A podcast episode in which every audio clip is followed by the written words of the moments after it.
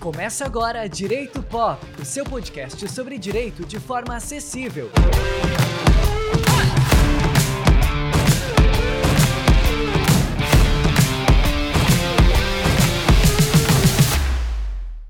Bem-vindo ao Direito Pop, o seu podcast sobre direito tratado de forma acessível. Lembrando que esse episódio tem o um oferecimento de loja.c Store. Siga a loja.c Store no Instagram, no .c Store.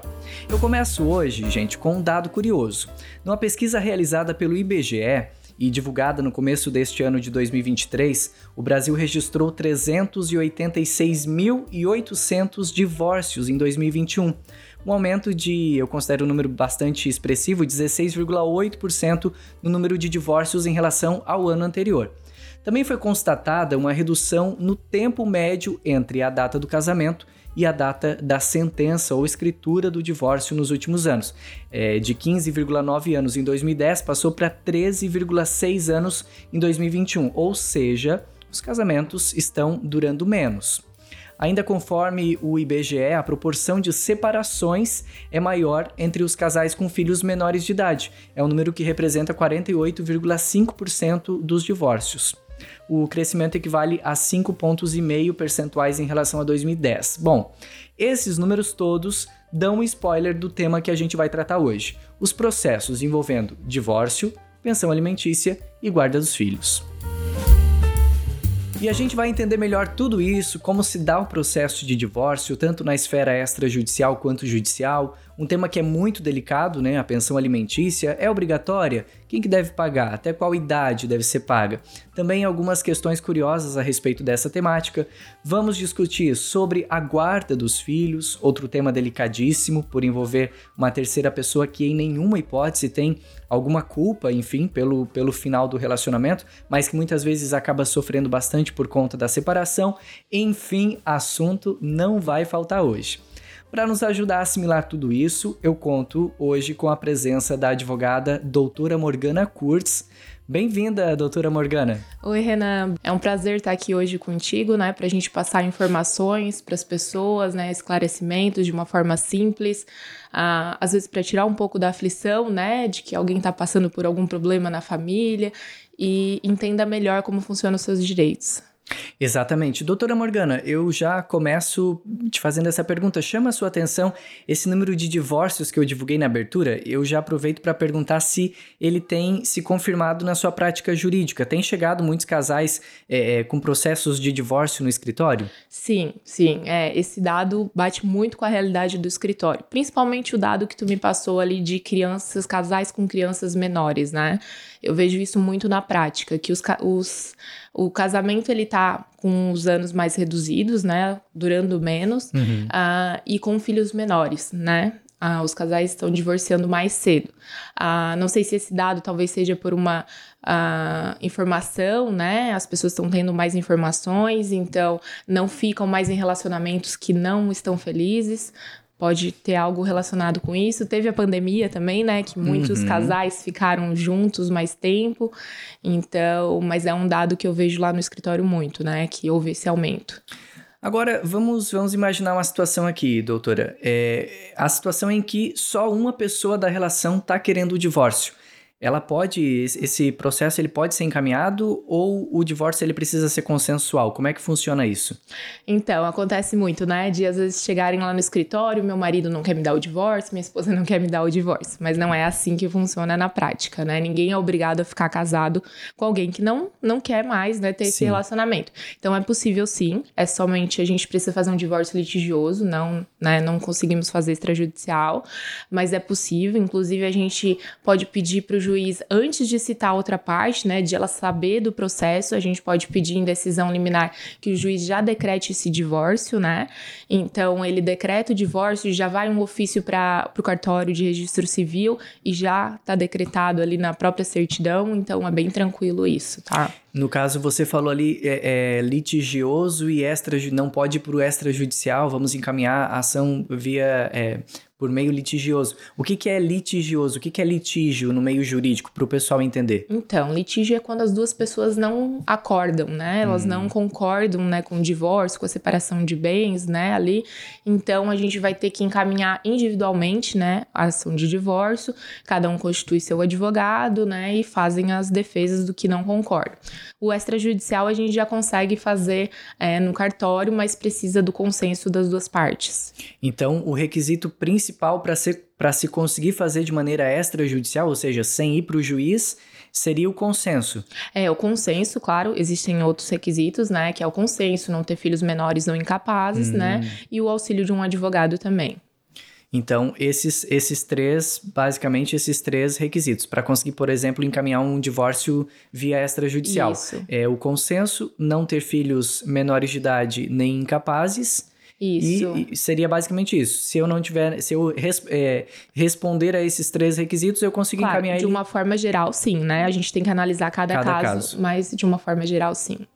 E, e quais são os documentos necessários para dar início ao processo de divórcio, doutora? Tá, ah, depende muito de cada caso, né? Tá. Se tem bens, que tipo de bens. Mas assim, no geral, né, de uma forma simples, seria a certidão de casamento, a certidão de nascimento dos filhos, comprovante de renda, de residência, uhum. os comprovantes de bens, né? Se tiver veículo, ações, aí tudo depende de quais bens, né, esse casal tem. Mas, no geral, seria essa documentação.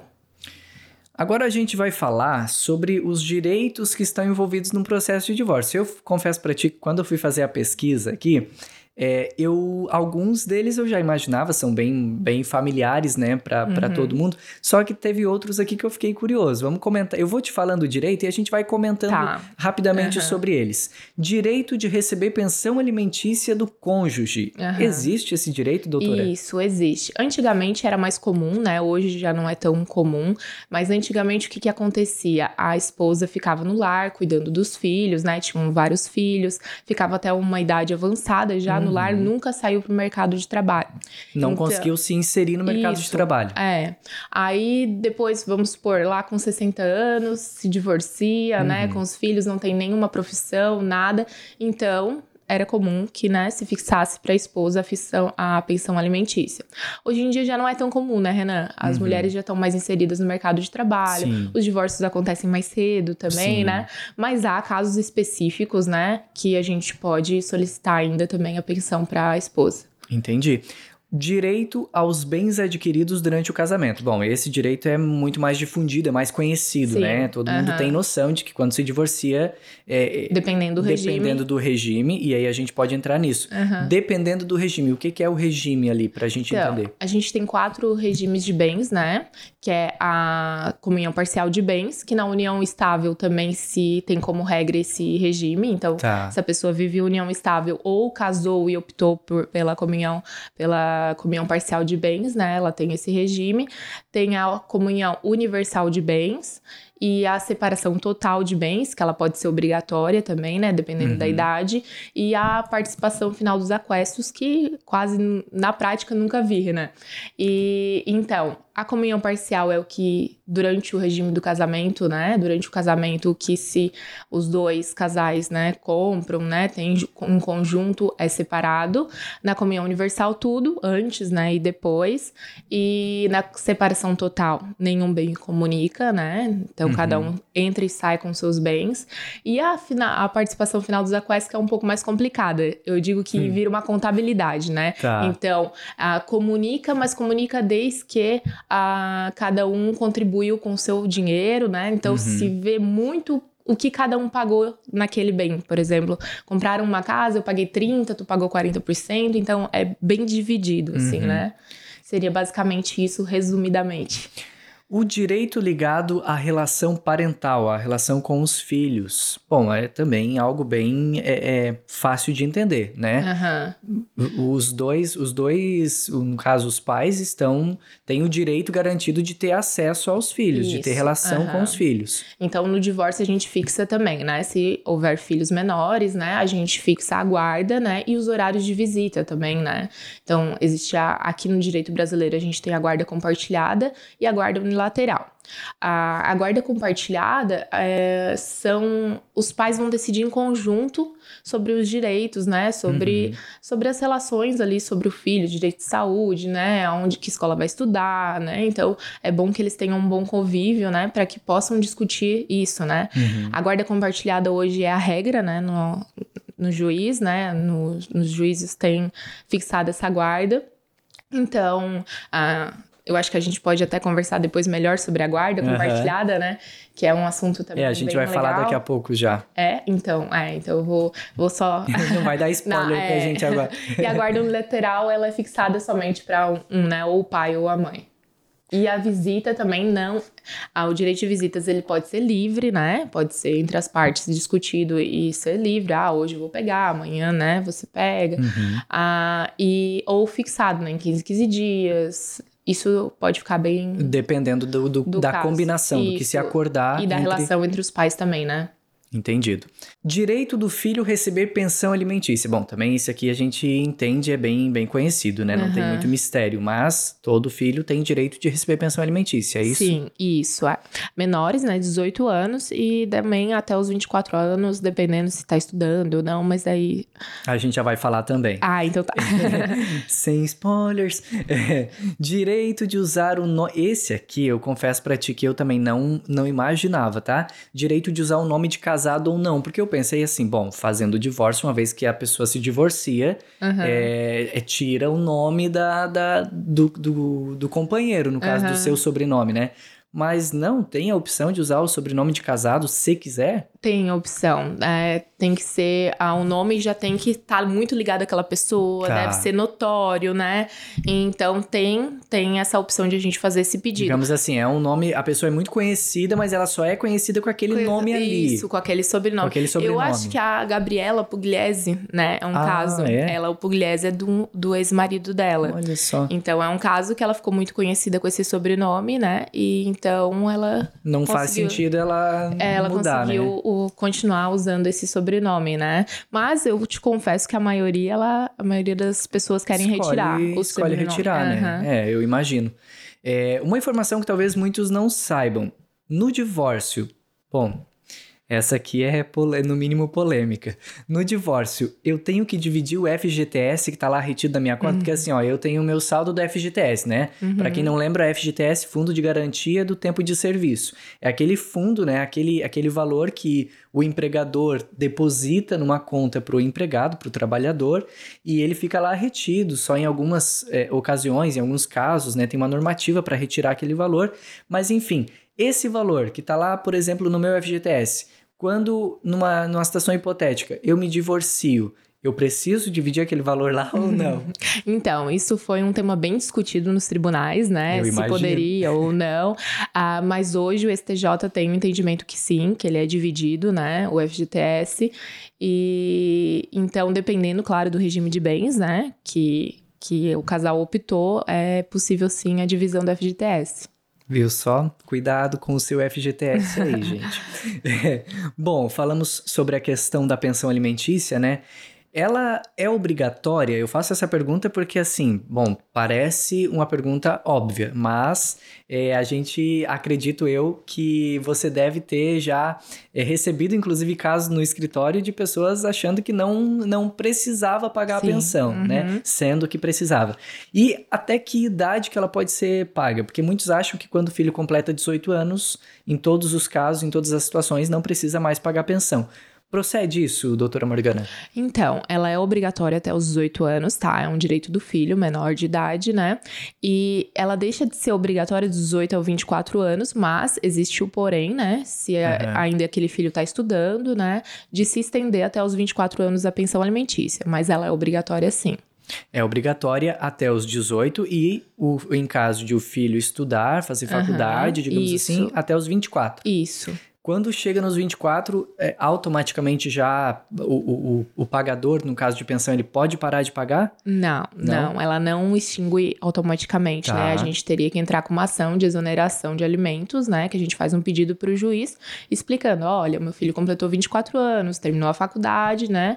Uh, preciso parar de pagar a pensão alimentícia, né? Então, com esse pedido, ele, o pai ou a mãe que paga a pensão, uhum. ele é exonerado dos alimentos. Mas isso não se dá de forma automática. Isso é até algo bem recorrente de as pessoas Sim. acharem que com 18 anos, principalmente, né, pode parar de pagar sem fazer nada, né? Não, mas a gente tem que fazer esse pedido.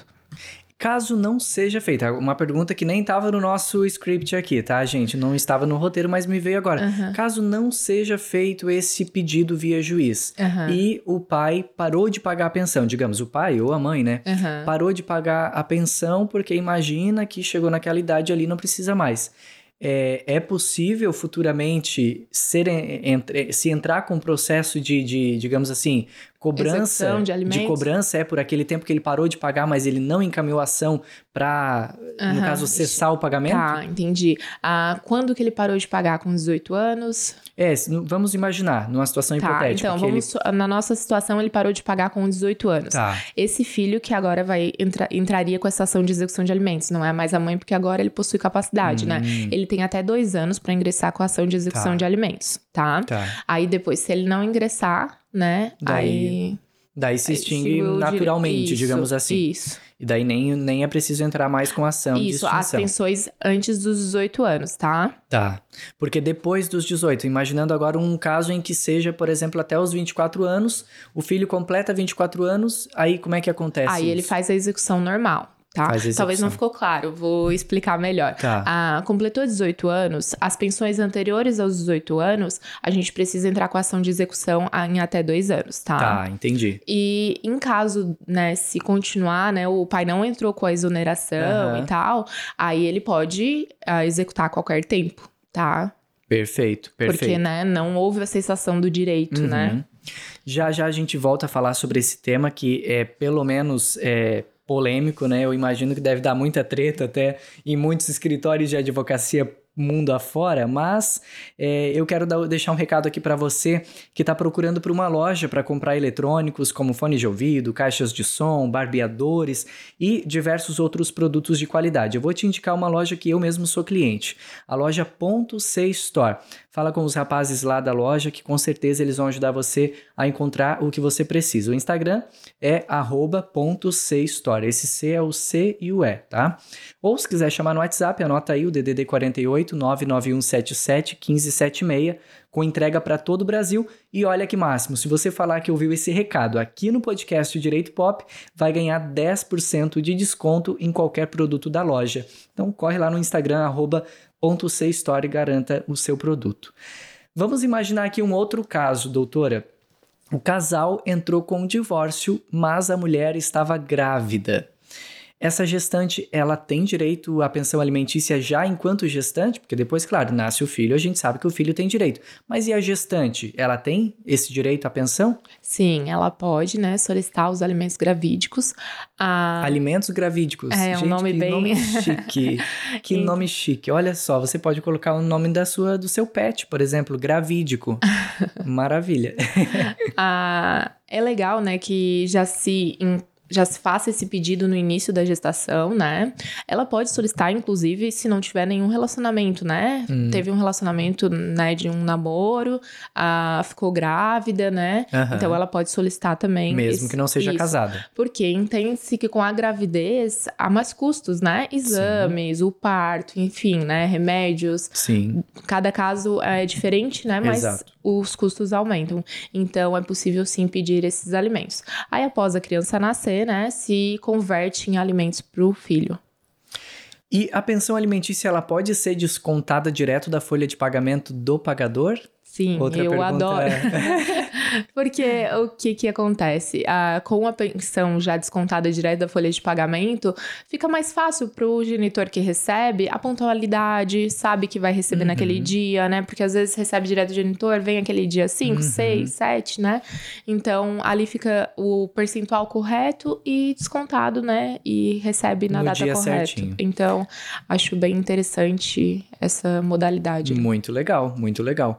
Doutora Morgana, é possível alterar o valor da pensão alimentícia determinada pelo juiz ou, uma vez definido aquele valor, ele não pode ser mudado? Como é que funciona? Claro, a gente pode mudar, mas dependendo né, da situação, caso haja uma alteração, né, na necessidade, na possibilidade ali dos, dos alimentos, né, ah, é possível sim fazer esse pedido, né, embasando o que que aconteceu. Ah, aumentou a renda do genitor ou da genitora que Uhum. faz a, que paga a pensão alimentícia. A gente pode sim solicitar o aumento, né, da pensão. Da pensão. Então, não é um valor que, uma vez fixado, ele vai Não. ser, se manter naquele valor a, A vida inteira, a vida não. inteira. Não, a gente pode fazer esse pedido de aumento. E a pensão, agora, outra pergunta que me veio na cabeça agora. Ela, ela sofre as alterações do, do mercado financeiro? Por exemplo, é, as, as é, taxas, correções monetárias, aumento da, da inflação, sei lá. Tem, tem esse... Ela acompanha esse valor? Então, depende muito da forma que ela foi fixada, né? Tá. Lá, quando a gente faz um acordo ou na sentença, ela vai ser fixada a 40% de um salário mínimo. Aí, Uhum. por exemplo, ah, mudou o salário mínimo no início do ano, ela vai ter essa alteração do salário mínimo, tá? Mas depende muito da forma que ela foi fixada. Perfeito. Vai, ela vai acompanhar o salário mínimo caso tenha sido feito esse É, acordo. Isso. Tudo vai depender, então, do se acordo for que um foi feito. valor fixo, por exemplo, ah, ah, foi fixado em 700 reais mensais, aí já não vai ter essa alteração, né? Vai se manter aqueles Vai se- 700. Isso, vai se manter. Entendi. Uma coisa que certamente deve gerar muito conflito também, né? É em relação a essa, essa pergunta que eu vou fazer aqui, inclusive que eu encontrei no, no seu Instagram lá, no Instagram do escritório, eu achei incrível. O filho entrou, vamos imaginar uma situação hipotética, tá? O filho entrou de férias e foi passar essas férias na casa do genitor, do pai ou da mãe, né? Que paga a pensão alimentícia. Esse genitor, ele fica liberado do dever de pagar a pensão naquele mês que o filho ficou na casa dele ou não? Não, ele precisa pagar ainda os alimentos, né? Porque ah, os alimentos fixados, né, não pode ser alterado, né, de um mês para o outro, a não ser, claro, faça um acordo de alimentos, né? Uhum. Ah, então eu vou te pagar 11 prestações de alimentos e naquele mês eu não vou te pagar. Tá. Se for um acordo é diferente, porque o acordo a gente pode, né, fazer de Negociar. formas é isso. Agora a pensão alimentícia fixada ali, né, recorrente, não pode parar de pagar porque ah, eu tô com a guarda do meu filho, né? Sou responsável pelo pagamento de escola, de plano de saúde, Uhum. de roupas. Isso não para porque tá lá nas Sim, férias, sim, né, na casa sim. do pai. Então, o que pode ter é uma redução dos custos de alimentação, né? Mas o o restante das Mas despesas restante, continua, né? entendi. E até há um gasto extra, né? Porque daí tem o material escolar, né? Rematrícula, início do é ano. uma né? época do ano que tem até hum, gasta até mais do que Isso. normalmente se gasta, né? Então, bem, bem, bem justo. É, eu quero trazer outro dado que eu achei bem curioso também. Uma pesquisa feita pelo IBGE e divulgada também em fevereiro deste ano de 2023 mostrou que o número de pais que optaram pela guarda compartilhada dos filhos subiu de 7,5% em 2014 para, olha só a, a mudança, gente, para 34,5% em 2021. Então, em questão de pouco tempo, é uma- um, um aumento expressivo, né, no número de pais que optaram pela guarda compartilhada. Doutora Morgana, quais são os tipos de guarda? Até você já comentou no início do, do episódio, mas para a gente relembrar os tipos de guarda que os pais podem optar e como é que funciona isso? É, é, é uma opção feita pelos dois? Precisa ser consensual a guarda ou não? Como é que funciona? Então, eu vou falar das duas guardas que é aplicado aqui no Brasil, né? Tá. Existem outras, mas o que é aqui do nosso dia a dia, né? Que é a guarda compartilhada e a unilateral. A compartilhada é ambos os pais vão decidir sobre os direitos desse filho, né? Então, a- é a regra hoje, né? Uhum. Os juízes têm fixado essa guarda quando não há consenso, né?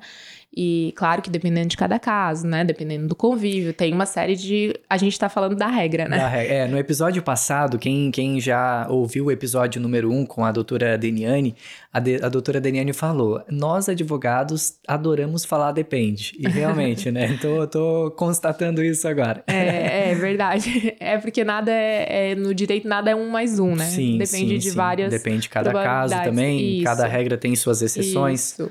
Mas a guarda compartilhada é isso. Muita gente às vezes confunde com a guarda alternada, né? Que não, o Brasil não é aplicada, mas que é, por exemplo, a criança fica 15 dias com a mãe, 15 dias com o pai, né? Hum, não é assim. Não, a guarda compartilhada é os pais compartilham sobre as decisões tomadas sobre o filho, né? Tá. A visitação pode ser é, outra, outra coisa que a gente vai fixar né, na guarda, como vai ser a, a visitação. A guarda compartilhada também é necessário pagar alimentos, né? Tem ah, é? É. Tem gente que acha que, como é a guarda compartilhada, né? A gente compartilha só, como eu falei, né? Sobre os direitos, sobre o que a gente vai decidir sobre As aquela criança. As decisões sobre Isso. o filho. É. E a guarda unilateral, né? É, um dos pais vai decidir, né? Uhum. Sobre aquele filho. A, a guarda compartilhada, uma coisa que é interessante a gente falar também, é que mesmo que não haja um consenso, né? A guarda unilateral, um pai quer agora a guarda unilateral e a mãe também queira, uhum. o juiz ainda assim pode fixar a guarda compartilhada. Claro que é legal o bom convívio, o bom relacionamento, uhum. para que possam tomar essas decisões, né, de forma amigável Sim. e sempre com o melhor interesse com o filho. Que a guarda compartilhada, ao meu ver, também é o que é de melhor para a criança, né? Porque Sim. tá lá com os dois pais participando da vida, né? e podendo decidir sobre o melhor rumo, né? Para ele, né? Para eles. É, é, muito interessante, porque a guarda compartilhada, é, não sei, eu tô falando agora e nem fui atrás de pesquisar, mas ela não é muito difundida aqui no Brasil. Eu acredito que o mais comum é a guarda ser de, uma, de um genitor e o outro ter aquele, aquela frequência de visitação e tudo mais, mas é, o que que tu me diz assim? Agora tu pode me dizer, uhum. não, Renan, você está errado, a guarda compartilhada é o maior número. É, não, realmente, mas talvez seja, tu tenha essa impressão por ser o de fato, né? Uhum. De fato, pode ser que a guarda compartilhada seja fixada por aquele casal, só que tu vê só a mãe ou só o pai, né? Uhum. Mas geralmente só a mãe fazendo todas as atividades daquele filho. É, Talvez é seja isso. É, acontece. Mas de regra, e assim, lá no escritório, a maioria, claro que a gente tem a guarda individual também, vamos por um 40, uhum. um 30, 70, assim. Mas a guarda compartilhada é a regra e é a maioria, assim. Tá. Então, ó, é, um, é interessante, porque é uma, é, é uma ideia diferente para mim, porque eu uhum. imaginava que, nossa, era tipo assim, guarda compartilhada era exceções, assim, pouquíssimas uhum. pessoas tinham. Muito bacana. É, e como é que é feito? Eu não sei se tu já me respondeu. Caso tu já tenha me respondido, me perdoa. Como é que é feito o processo de guarda? É, tipo assim, uma, é, um pai só quer e o outro não. É possível encaminhar ou ele precisa ser consensual? Os dois pais precisam entender, não, beleza, vamos compartilhar a guarda. Então, quando o divórcio ah, tem pedido de guarda, a gente precisa fazer judicialmente, né? Porque envolve o menor. Uhum. Ah, o pai, né? Se foi um divórcio litigioso, a mãe tá lá pedindo a guarda unilateral, o pai também, ah, pode ser que o juiz fixe a guarda compartilhada, né? Tá. Porque ambos têm interesse nas decisões do filho. Tanto é, e se um pai, por exemplo, quer, não quer a guarda, uhum. Geralmente vai se fixar a guarda individual para a mãe, né? Tá. Não sei se era essa. Era isso. É, deu, deu para entender. No caso, ele, ele não necessariamente precisa ser um consenso, porque até, até porque vai ser decidido na frente do juiz, digamos assim. Isso, isso. Claro que pode ser consensualmente também, numa pode. audiência. Seria melhor ou, se fosse. É, ou ingressar com uma ação consensual, porque é possível, né? Mesmo uhum. que tenha menor, fazer uma, uma ação de divórcio consensual lá, já explicando como vai ser a guarda, como vai ser a visitação, né? Que eu acho que é. Ambas partes ganham muito com isso, né? Sim. Mas às vezes não é possível, né? Então, daí, às vezes, a gente tem que deixar para o juiz, de acordo com o que tem nos autos, né, no processo, uh, decidir o que é melhor para a criança nesse caso. Aquele momento que eu gosto chegou. Bora descomplicar a vida do povo aí, doutora Morgana? É hora de traduzir aquela palavra que você talvez já ouviu, mas não sabe o que significa. Traduz aí. O termo de hoje do Traduz aí é pátrio poder pátrio poder. Me ajuda, doutora Morgana, me explica o que, que significa pátrio poder. Imagino que deve, deve vir de, de pátrio, eu, eu aqui tentando fazer suposições, pátrio, pátria amada Brasil. Não. Tem nada a ver. Pátrio poder é, seria algo relacionado à questão da paternidade, é isso? Então, é o poder que os pais têm sobre os filhos, né? De tomar tá. as decisões sobre eles. E é, um, é uma palavra que a gente ouve muito no direito de família, né? Que é uhum. é, o, é o poder de os pais decidirem sobre os filhos. Esse é o pátrio poder. Não só o pai. A mãe é, também. É, que antigamente era muito essa questão do pai, né? Então, quando, quando eu li Pátrio Poder, eu imaginei na hora, bom, a paternidade é o pátrio poder, digamos assim, o poder do pai, né? Uhum. Mas não é necessariamente nessa linha não, aí. Não, não, é o direito dos pais, isso. Tá, os, o direito dos pais. Até a palavra vem, assim, de uma forma que antigamente, né, tudo era o pai, né? Uhum. Essa questão, né, da, do, do pai ser o chefe de família, uhum. né? Mas hoje a gente entende pátrio poder no sentido de os pais, né? Tem autonomia, Tem sobre a criação do, dos filhos, digamos isso, assim. Isso. Muito legal. Então tá aí mais um termo que você hoje ficou sabendo, descobriu aí no Traduz aí, Pátrio Poder. Bom, é chegada aquela hora que a gente não gosta, né? Mas chegou a hora de a gente encerrar esse episódio. Quero agradecer a nossa convidada de hoje, doutora Morgana Kurtz. Obrigado, doutora, por nos ajudar a entender melhor esses temas. Não são nada fáceis, né? De, de assimilar, envolve muita, muita polêmica. Cada caso também é um caso, né? A gente tem que. É, é importante frisar isso. Mas sinta-se convidada aí a voltar ao nosso podcast para falar de outros temas. Foi legal, Renan. Obrigado pelo convite, né? Espero ter esclarecido algumas dúvidas, né? Que o pessoal que está ouvindo possa ter, né? De uma forma clara, né? Que eu falei para o Renan que eu não sou uma boa professora, mas. mas foi tentei... muito didática. Obrigada. Muito didática. Tentei ser o mais clara possível, né? Numa linguagem menos formal. É isso aí, eu quero aproveitar e convidar você que está ouvindo a acompanhar a doutora Morgana nas redes sociais, no arroba Morgana Kurtz Advocacia. Se tiver alguma dúvida, é só ir lá no nosso Instagram, no arroba podcast Direito Pop, que a gente vai compartilhar lá o Instagram da doutora Morgana na nossa, na nossa arte de divulgação desse episódio. E Lá ela compartilha muitas informações importantes sobre esses temas que a gente tratou aqui, sobre divórcio, sobre é, direito de família de um modo geral, né, sobre guarda, sobre pensão. Então, vai lá que você com certeza vai gostar muito de é, acompanhar os conteúdos que a doutora Morgana compartilha no Instagram do escritório dela. Lembramos sempre né, que o nosso objetivo aqui não é explicar tudo, nem esgotar a discussão sobre o assunto, portanto, conte sempre aí com a assessoria de um advogado de sua confiança para o seu caso. Este podcast teve o oferecimento de loja Ponto C Store, valeu aos meninos da Ponto C Store pela parceria. A gente fica por aqui, lembrando que toda terça tem episódio novo na sua plataforma de áudio preferida. Até a próxima, tchau, tchau!